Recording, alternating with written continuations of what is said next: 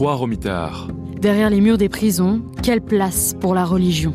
Aux côtés de détenus de prisons bretonnes, d'aumôniers et d'autres acteurs du milieu carcéral, Découvrez comment la pratique religieuse s'organise en prison. Croix Romitard, un podcast d'Inès Alves-Cheno, Oriana Castro, Colline Emerio, Pierre-Louis Collin et Marius Sor.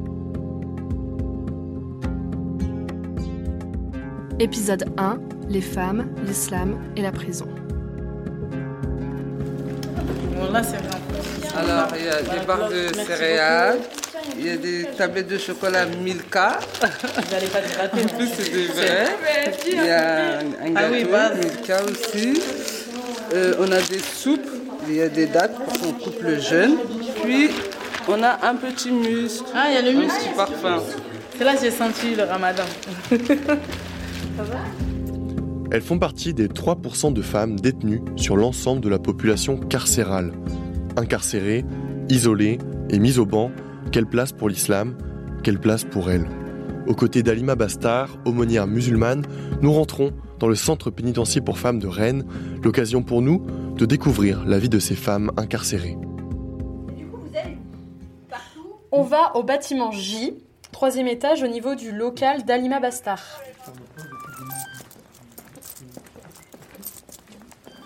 Bon, on m'a mis uniquement aujourd'hui ici pour euh, vous accompagner.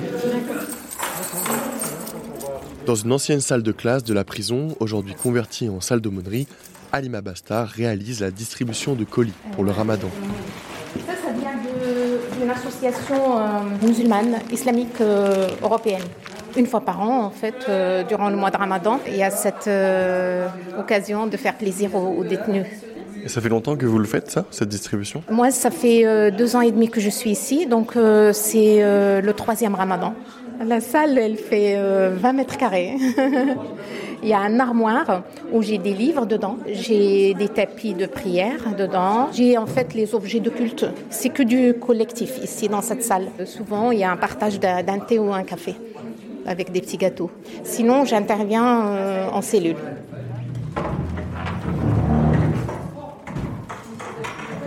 Des moments d'échange comme celui-ci, ça arrive souvent C'est ce que vous organisez régulièrement? Chaque mercredi et vendredi, C'est notre rendez-vous en fait. On préfère limite venir ici que des fois aller au sport. Au sport, ouais, parce qu'on a Le sport, le sport. aussi. Et le mercredi, c'est crossfit. Crossfit. Quelles sont vos attentes alors quand vous venez euh, ici? De recharger les batteries spirituellement, des fois quand on a un coup de bouleuse. En plus, ici, tout est décuplé. hein. Une déception, ça peut. euh, Comme une joie, un petit truc. euh, Bah, quand on s'énerve, bah, on vient ici, puis ça nous fait des petits rappels sur la vie, comme quoi, ça des, des petites futilités et on passe à autre chose quoi. C'est bien que les gens ils sachent aussi comment ça se passe, que on est privé de liberté, mais qu'on a le droit de pratiquer notre culte, qu'on n'a pas, on n'est pas privé de spiritualité. Ils sont pas encore rentrés dans nos têtes. Ça, c'est important que les gens ils sachent. Je m'appelle euh, Florence, je viens du Havre. J'ai fait six ans de prison. Moi, je, comprends rien de tout ce qui est justice. Bon, j'ai pas de parloir. Mes enfants, ils habitent à Toulon. Et euh, je me suis fait pour un trafic. Je sais qu'il n'y a qu'un seul Dieu. Parce que j'ai fait cinq ans de rue et je me voyais vraiment dans les goûts. hein. Et euh, j'ai eu mon sauveur. Je suis sculpteur en jardinerie. Vous avez pas vu comment c'est beau? Les fleurs et tout, voilà. On est payé 2 euros de l'heure. C'est adapté les horaires ici quand c'est les périodes de ramadan ou pas forcément Bah, ils nous donnent pas à manger le midi. Même s'il y a du rab, ils préfèrent le jeter que nous le donner. J'y c'est honteux, la société. C'est honteux. Donc c'est pas vraiment euh, bien adapté, quoi. Non. La prison, c'est dur. Très dur. Ça fait cinq mois que je suis là. Mais à Rouen, j'en ai connu une euh, pendant trois ans, une aumônière comme ça, Fatima. Elle m'a dit même si tu sors de prison, je te prends chez moi. Elle appelait même ma fille et tout. Pendant trois ans, elle s'est occupée de moi, elle venait me voir. Rien qu'une visite en cellule, ça fait du bien. L'aumônerie musulmane existe depuis 2005 dans les prisons françaises. En 2015, après les attentats, l'islam devient le premier culte financé par l'administration pénitentiaire devant l'aumônerie catholique. Est-ce que c'est facile d'exercer son culte ici, d'être euh, musulmane? Oui. Oui. Il y a une facilité, oui. Oui et non, moi je dirais. On est beaucoup en fait euh, sollicité par les autres personnes, dans nos- des autres détenus qui eux font pas, qui pratiquent pas généralement la religion. Donc ce qui fait que nous, en fait, par exemple, les heures de prière, on va pas les faire directement à l'heure à laquelle il faut faire la prière, donc on va être en train d'attendre. Parce que tu est forcément avec les autres personnes en train de vivre. Donc c'est quand on va se retrouver tout seul que là on va pratiquer euh, notre religion comme il le, comme il le faut. Et puis des fois, bah, les personnes, ils n'ont pas forcément le respect au fait que nous, on est en train de faire nos prières. Quoi. En fait, euh, le besoin d'intimité qui est un peu entravé. Voilà, j'étais dans une autre prison et puis voilà, il y a des moments, tu es en train de faire la prière et ils t'appellent, ils t'appellent, ils veulent que tu répondes. Même qu'on était, on est six dans la cellule. Les filles disent, a ah, fait la prière, mais ils veulent que tu, voilà, mais ils veulent que tu répondes. Ils te voient, hein, mais ils veulent que tu répondes.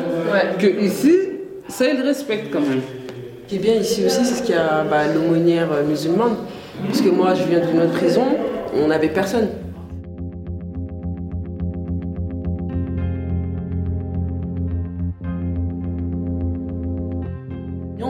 Pouvoir rentrer dans les détails pour leur donner les vrais arguments de pourquoi euh, on croit en Dieu. Sinon, on va se faire stigmatiser et on va finir euh, c'est vrai. J'écoute le Coran dans ma cellule, mais euh, j'ai obligé de l'écouter, par exemple, quand c'est fermé la cellule. Ou je peux écouter de la musique, je la mets à fond, la musique ça dérange personne. Mais je pourrais pas mettre le Coran à fond. Ils vont mettre une étiquette. C'est pas du respect, non, parce que je mets la musique Joule, ça dérange pas. Je vais mettre là tout de suite euh, les gens ils vont me regarder de travers. Même les surveillants, on ne sait jamais. Dans les observations, ils ont marqué que je fais ma prière et tout ça. oui, non, oui. ça, bah oui. oui, oui, mais non, c'est pas, pas obligé. Pour eux, pour eux. Si t'es pas surveillé ou détenu euh, à risque, ils écrivent pas normalement. Moi, c'est ma speed qui m'a dit que juste ils ont marqué que voilà, je fais ma prière, je prends pas mon repas devant ma cellule, mais voilà. Les quartiers de prise en charge de la radicalisation, QPR, existent depuis 2015.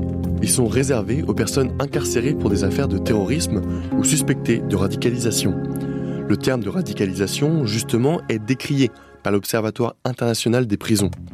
Selon l'OIP, la prise en charge de la radicalisation reposerait sur une logique prédictive, de suspicion et non sur des faits établis, ce qui rend toute défense impossible pour les personnes visées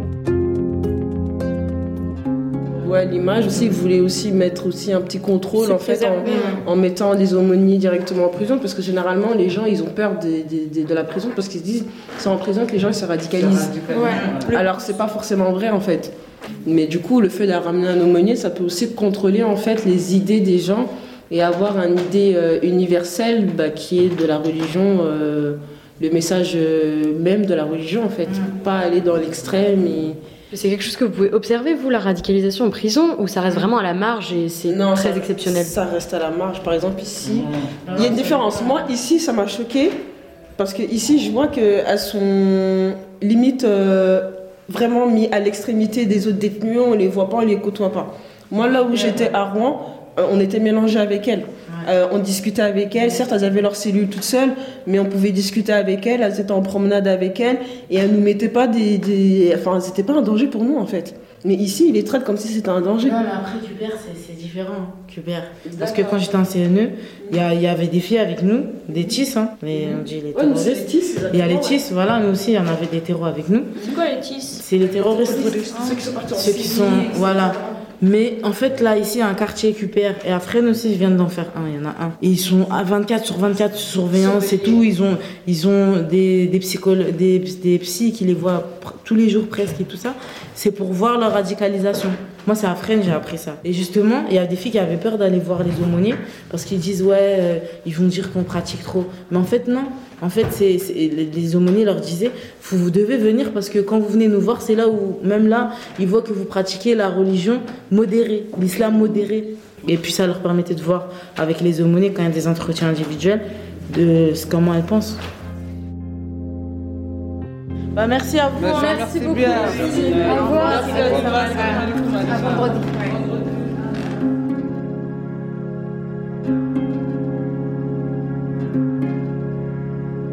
Dans le prochain épisode, nous nous rendons à la maison d'arrêt de Saint-Brieuc avec Didier Bazin, visiteur de prison. Entre quatre murs, toutes les opportunités sont bonnes pour sortir de sa cellule. Nous verrons qu'au-delà de la spiritualité, le culte est aussi un moyen de briser l'isolement.